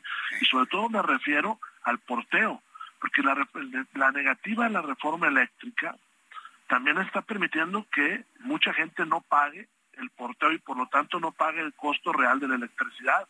Y eso, por cierto, no se dice mucho. Entonces, esto significa que entonces el Partido Revolucionario Institucional estará más en función de lo que le convenga el país, más allá de ir en una alianza opositora. No, si la alianza opositora está en favor de defender al INE y de defender a los tribunales electorales, ahí estamos nosotros. es que ese no es el tema. Yo ahora mismo le puedo decir que Acción Nacional presentó una reforma electoral y nosotros no. O sea, si hay una puerta abierta a la reforma electoral por parte del bloque opositor es la de Acción Nacional. Nosotros no hemos presentado nada. Con reforma constitucional, ¿eh? sí, sí, se lo pregunto en ese sentido, porque bueno, yo pensando, y, y, quiero verlo de esta manera en cuanto a la bondad de la posición del PRI, en cuanto al beneficio para México, que tengan bien advertidas las posibles trampas que esté poniendo el Movimiento de Regeneración Nacional para hacer pasar una iniciativa que en los hechos y en la práctica pues disminuya la independencia y la fuerza de un INE o de un Tribunal Electoral del Poder Judicial de la Federación. ¿Están ustedes preparados para advertir esas posibles trampas o engaños? Claro, yo no veo ninguna trampa, yo lo que es una propuesta. Yo lo que le puedo decir es que desde hace dos décadas hemos ido quitando facultades a los estados y les transmitimos el costo de la democracia. Por ejemplo, el eh, INE no los, no los congresos locales, donde nadie tiene las dos terceras partes, resuelve sobre los funcionarios locales electorales y esos son pagados por los estados, cosa que no me parece a mí justa.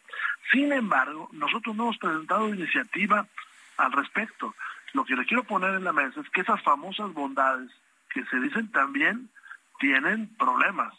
O, por ejemplo, le doy otra, muchos de los servicios que por mandato de las leyes federales presta el INE a las OPLES se los cobra las OPLES están molestas en eso, pero nosotros no hemos presentado ninguna reforma. Ahora, le quiero comentar algo.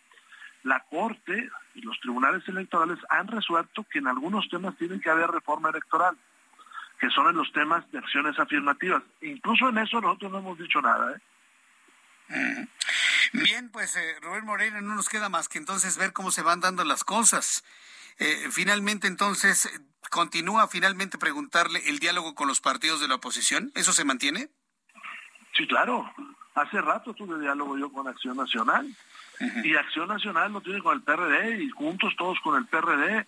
Este, y es muy importante que el, el radio escucha sepa que la reunión de mañana es con el voto de todos los partidos políticos.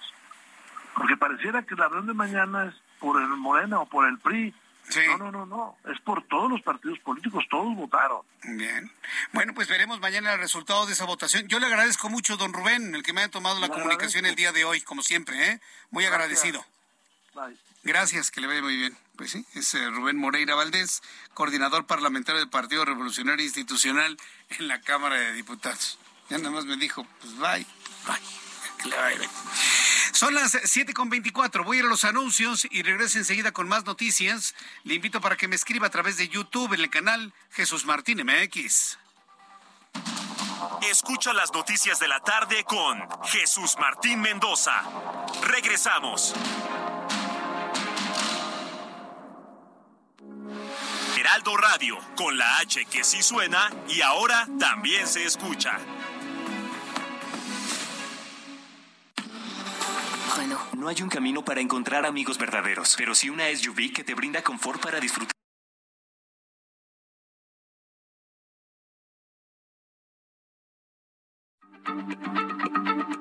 Heraldo Radio, la H se lee, se comparte, se ve y ahora también se escucha.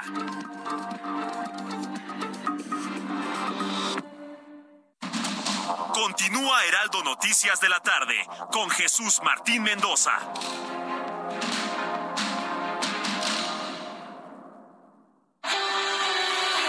El amor inspira nuestras acciones por México. Reforestando la tierra, reciclando, cuidando el agua, impulsando a las mujeres y generando bienestar en las comunidades. Juntos somos Coca-Cola y contigo el amor multiplica.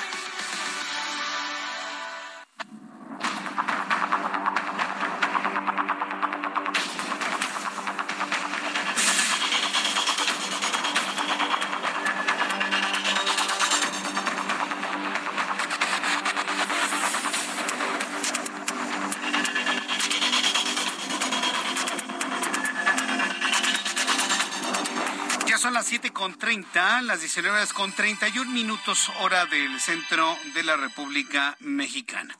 Quiero informarle que la Fiscalía de Sonora, la Fiscalía de Justicia del Estado de Sonora, informó que el hombre que fue baleado al salir de su boda, le platicaba antes de los mensajes, celebrada el sábado pasado en Caborca, murió debido al ataque cuando era trasladado a recibir atención médica.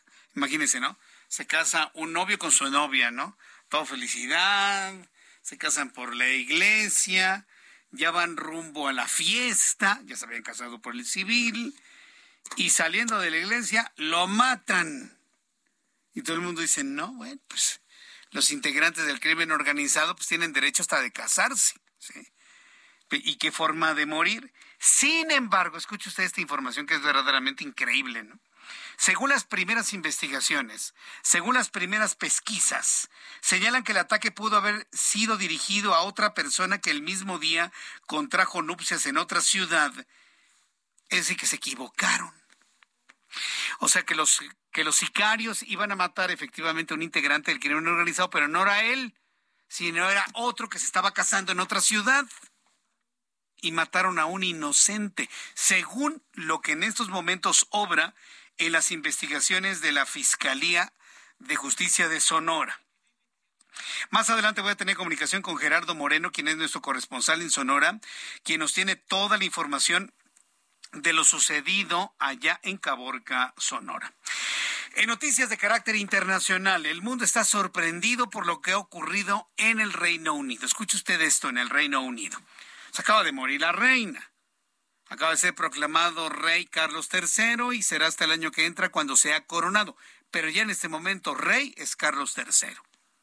Luego la primera ministra, se le ocurre a la primera ministra subir los impuestos, condonándole los impuestos a los que más tienen y fregándose a, que, a los que menos tienen. El asunto le cayó verdaderamente como un meteorito diluviano. Punto. La destruyó, tuvo que renunciar. Hoy se determinó al nuevo primer ministro y la decisión estaba entre Rishi Sunak y el anterior primer ministro Boris Johnson. Bueno, pues Rishi Sunak le ganó a Boris Johnson.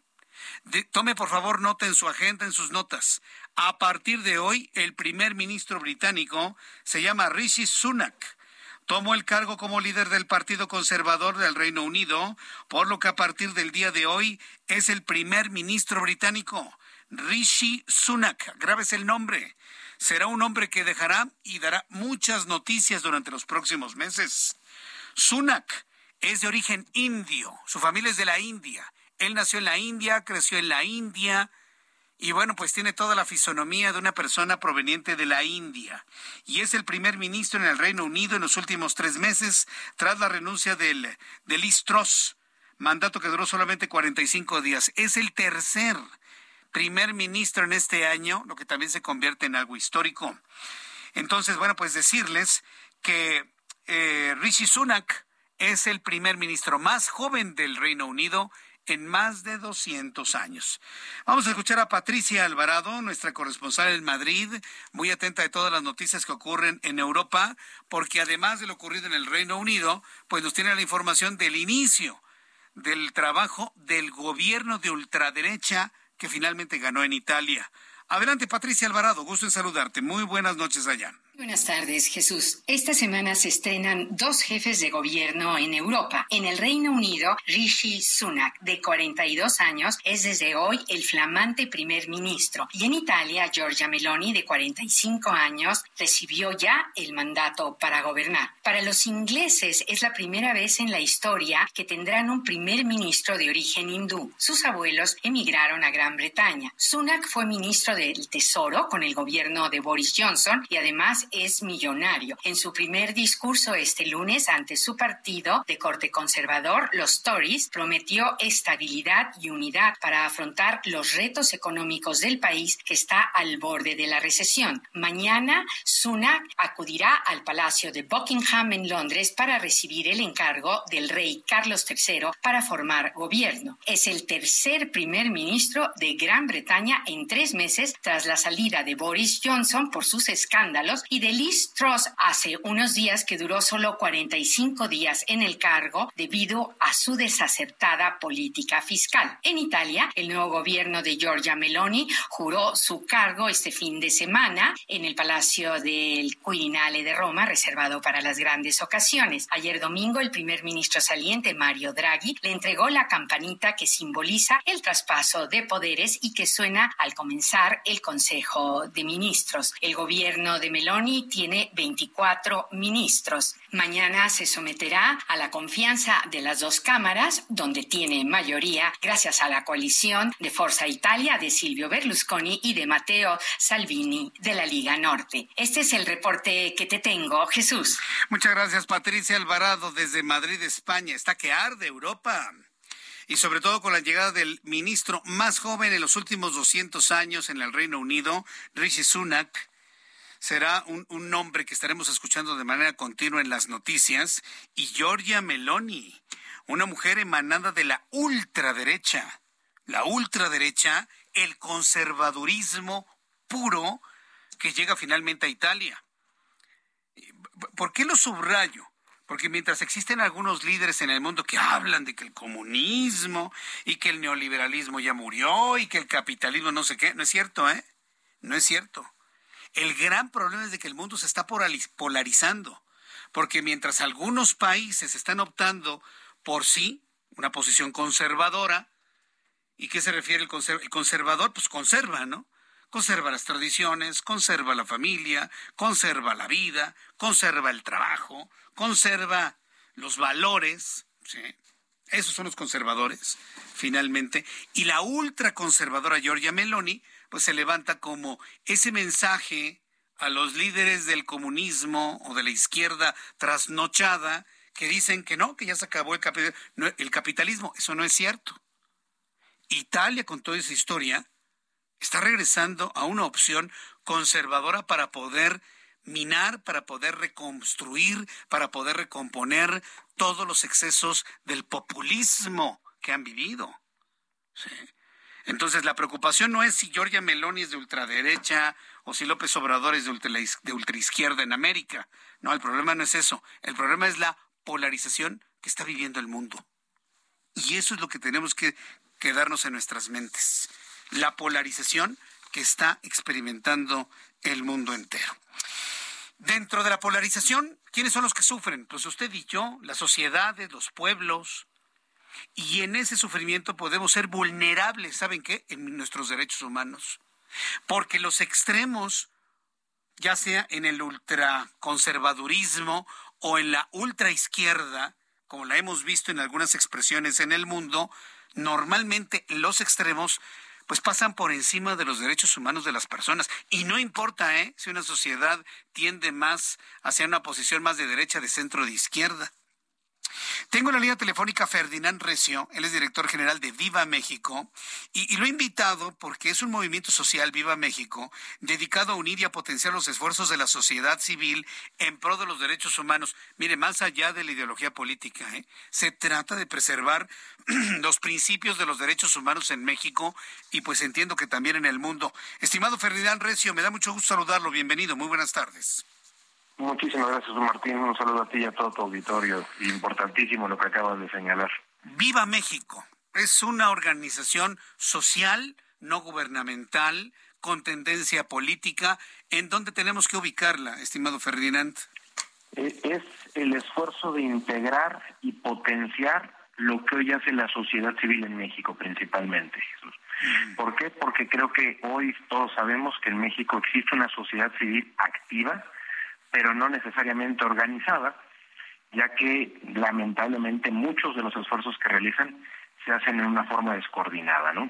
Eh, creo que para nadie es un secreto que los grandes problemas sociales a lo largo de la historia de México no los ha resuelto el gobierno en turno, sino los atiende la sociedad civil. Te hablo de temas, por ejemplo, como las adicciones, donde puedes tener unos centros de integración juvenil o distintos programas que han implementado los gobiernos, pero casi siempre a quien le preguntes a cualquier conocido, te darás cuenta que es una asociación civil, una ONG, quien realmente está atendiendo el problema en cada comunidad. Y eso es parte del esfuerzo de Vida México, lograr integrar este esfuerzo. Hoy somos más de 14 mil ONGs las que se han sumado al movimiento Viva México y llevamos auditadas más de 6 mil que hemos comprobado que hacen lo que dicen que hacen y realmente lo hacen con buena calidad. Ahora, ¿cuáles son los apoyos eh, que han recibido en, este esfuerzo pues de diversos sectores de, la población para que los objetivos finalmente se cristalicen? Ferdinand. afortunadamente hemos contado con el apoyo y, debo decirlo de incluso patrocinadores del extranjero, fundaciones del extranjero que nos han apoyado a crear una plataforma tecnológica que nos permite poner a disposición hoy en el sitio web del Movimiento Viva México, que es www.movimientovivamexico.org, una red de ayuda donde se van cargando todas estas instituciones que atienden violencia, que atienden niños de la calle, que atienden personas de la tercera edad en desamparo, eh, estímulos económicos, desarrollo social, temas de salud, temas de educación, porque creemos que realmente es justo el esfuerzo de todos, de todos los mexicanos que trabajan activamente por una mejor sociedad, lo que hoy tenemos que potenciar. Hoy contamos con una escuela Viva México que está profesionalizando a las ONGs para dar mejores resultados día a día. Y con esto ayudar a que no importa quién esté en el gobierno en turno, como yo mencionaba, sino evitar esta polarización y realmente empezar a generar resultados de impacto social. desde la propia sociedad civil, sin esperar a ver quién nos da algo a cambio de nuestro apoyo. Eh, esa es la parte que nos preocupa, porque como sociedad, de la clase política y la sociedad en general, hemos estado muy preocupados del tema político y hemos dejado de lado asuntos tan fundamentales como los derechos humanos. Y, lo hemos visto inclusive hasta, pues lamentablemente, en el crecimiento de, los, eh, de las muertes, de los asesinatos, de los feminicidios. ¿Qué es lo que, ¿Cuál es el llamado que se tiene que hacer para que hagamos una pausa en esta vorágine política rumbo al 2024 y nos preocupemos por lo central, por lo importante, por el derecho humano de hombres y mujeres en México y en el mundo, Ferdinand? Para nosotros lo más importante en estos momentos es revalorizar la vida. Creemos que la vida ha perdido valor y eso, eso creo que lo tenemos todos visible. Eh, creo que no hay un día en el que lamentablemente no abramos cualquier medio de noticias y nos encontremos con una masacre, con una tragedia, eh, con un asesinato. Vamos, ese es el día a día. Pero yo creo, y creemos todos en el movimiento, que es justo la sociedad en su inmensa mayoría la que quiere este México de principios, de valores, de valores universales, que son capaces de sacar lo mejor del ser humano. Y, y el primero es la vida es defender la vida en toda su concepción, desde que naces hasta que mueres. Y la vida, defender la vida es no solamente proteger que no seas asesinado, es vivir con dignidad, es lograr que no haya niños de la calle, es lograr que la gente que está injustamente detenida en la cárcel encuentre un proceso justo, es evitar que una persona que tuvo cuatro hijos hoy lamentablemente se encuentre en desamparo porque los hijos se pelearon y han dejado al abuelo o al papá tirado en la calle es encontrarnos como sociedad en una sociedad que realmente empiece a reencontrarse con estos valores y principios que le generan una mejor convivencia. Eh, lo que dices es fundamental, repito, eh, y es parte del trabajo de Viva México, el lograr hacer proyectos que generan comunidad. Y no hay que inventar el hilo negro, estos proyectos existen y han existido siempre. El problema es que no los hemos hecho visibles porque nos hemos concentrado en lo que los gobiernos vienen y te dan. Sí, exactamente. ¿Dónde el público puede conocer más de Viva México? Redes sociales, página de internet y, los canales inclusive de apoyo y de ayuda en todos los sentidos, estimado Ferdinand. En la página web, te repito, es www.movimientovivamexico.org. Las redes sociales están con ese nombre, Movimiento Viva México o arroba Moviva México aparecerán en, les aparecerá en cualquier red social de las que existen. Y en nuestra página web está el canal de ayuda. Ustedes pueden ingresar ahí a la red de ayuda y encontrar, repito, a más de 14 mil ONGs que hoy pueden ayudarte y que los vas a encontrar de una forma georreferenciada para saber qué es el lugar más cercano que te puede dar hoy ayuda. Pues eh, Ferdinand Recio, muchísimas gracias por estos minutos para el auditorio del Heraldo Radio. Estaremos consultando redes sociales, página en internet y pues les deseo muchísimo éxito de aquí hacia adelante porque vaya que sí hay trabajo. Muchas gracias, Ferdinand. A ti, muchísimas gracias, Martín. Gracias, hasta pronto. Es Ferdinand Recio, él es director general de Viva México. Búsquelo en los motores de búsqueda como Movimiento Viva México. Podrá conocer más, podrá conocer las vías de, apoyo en todos los sentidos, tanto con las manos, la mente, el dinero. Sí, tengo que decirlo, finalmente yo no me ando por las ramas. Cuando una organización necesita apoyo económico, pues hay que decirlo, necesitan lana para poder crecer, para seguir apoyando pues, algo fundamental de los derechos humanos. Son las 7.46 horas del centro de la República Mexicana. Mire que yo soy muy consciente, este servidor que le habla, Jesús Martín Mendoza, y todo el equipo del Heraldo Radio, que todas estas noticias, que si son de matanzas, que si son de política, que si son de derechos humanos, que los venezolanos, que ya no regresaron a migrantes, que el COVID, que la viruela del mono, póngame usted el tema que usted quiera en la mesa que si ya se peleó Ricardo Monreal con Laida Sansores, que Laida Sansores amenazó con dar a conocer grabaciones de Ricardo Monreal, todo eso en qué nos mete, a usted y a mí, nos mete en un profundo estrés. Se van acercando los procesos electorales de 2023 y de 2024 y ¿qué sentimos? Estrés. Estrés. Estamos todos nerviosos. Y hay personas que se sienten tan estresadas que me dicen, ay Jesús Martín, yo mire, la verdad, yo no quiero escuchar noticias, porque ay, me, me, estresan mucho. Fíjese que el estrés tiene un efecto directamente proporcional en la salud de usted, en la, en la salud de usted, en la tuya, en la tuya, en la mía. tiene un efecto directo en cuanto al funcionamiento del metabolismo. ¿De qué nos sirve tener un buen país si usted y yo vamos a estar enfermos? Si vamos a estar gordos, si nuestro metabolismo no va a funcionar. Precisamente por eso descendemos a los efectos físicos humanos que nos genera todo este estrés de las noticias. Tengo en la línea telefónica al doctor Mario Aquiles Sánchez. Él es médico cirujano, es especialista en medicina familiar. Él tiene la cédula profesional 2582-389 y nos va a hablar sobre la relación del estrés que nos provocan todas las noticias y nuestro metabolismo. Estimado doctor Aquiles Sánchez, qué gusto saludarlo. Bienvenido. Buenas tardes. Gusto es mío, Jesús Martín.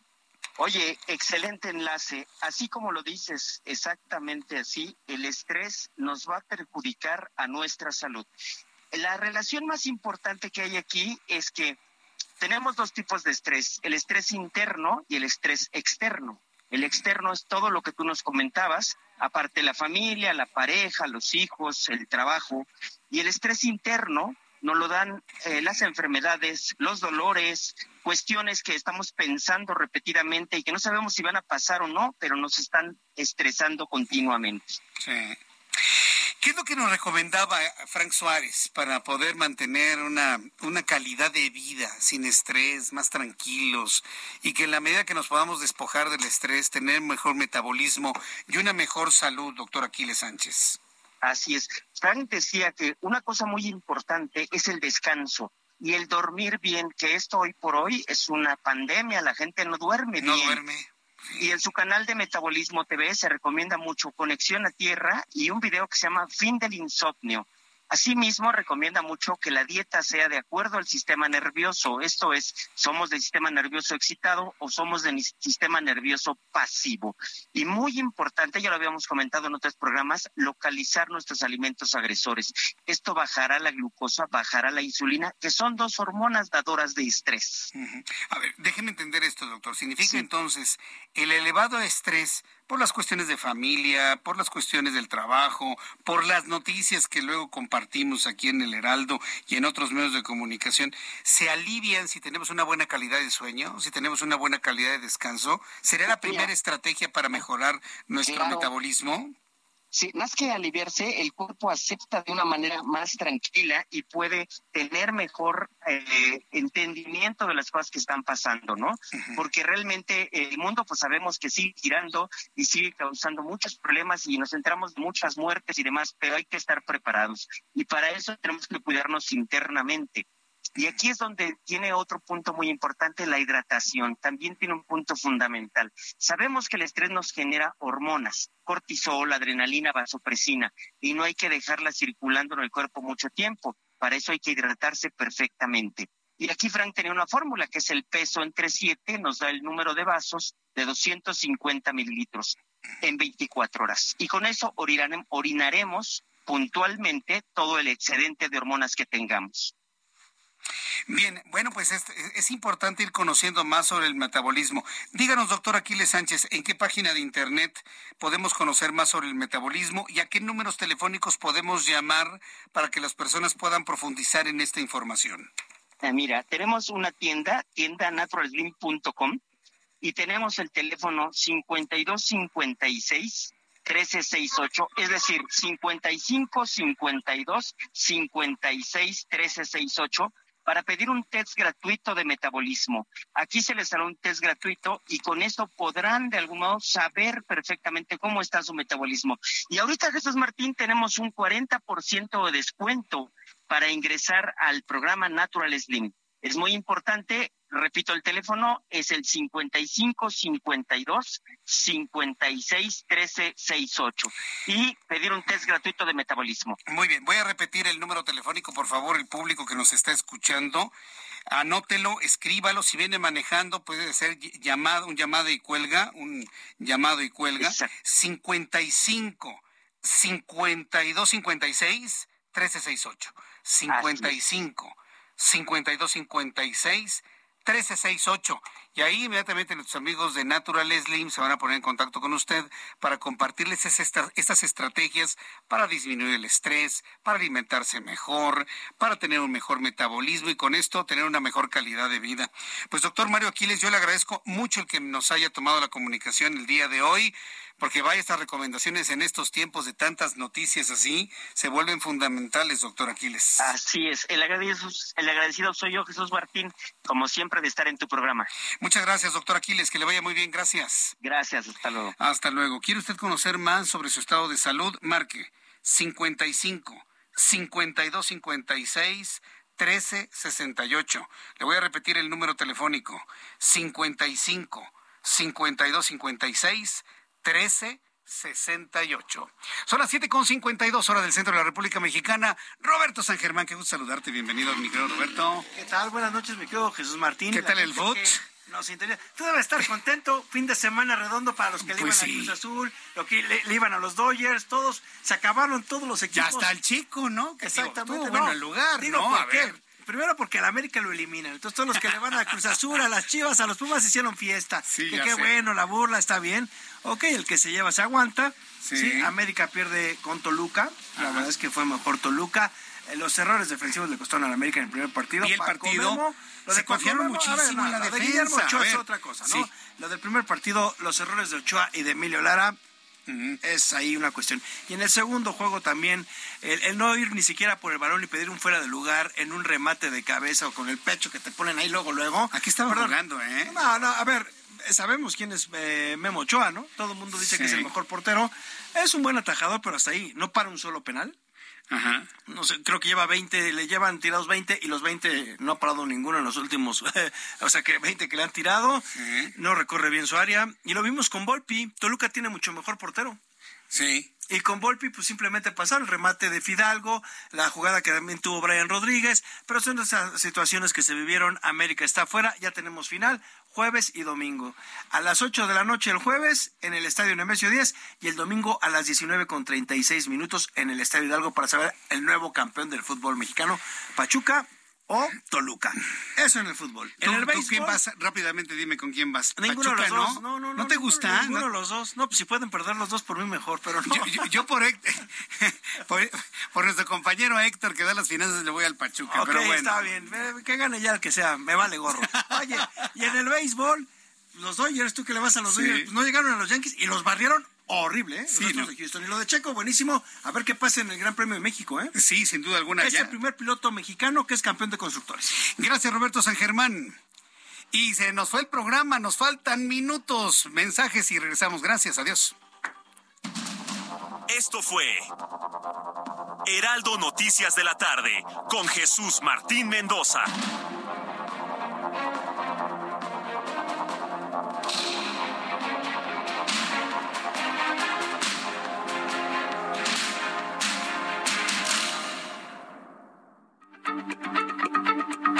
Heraldo Radio, la H se lee, se comparte, se ve y ahora también se escucha.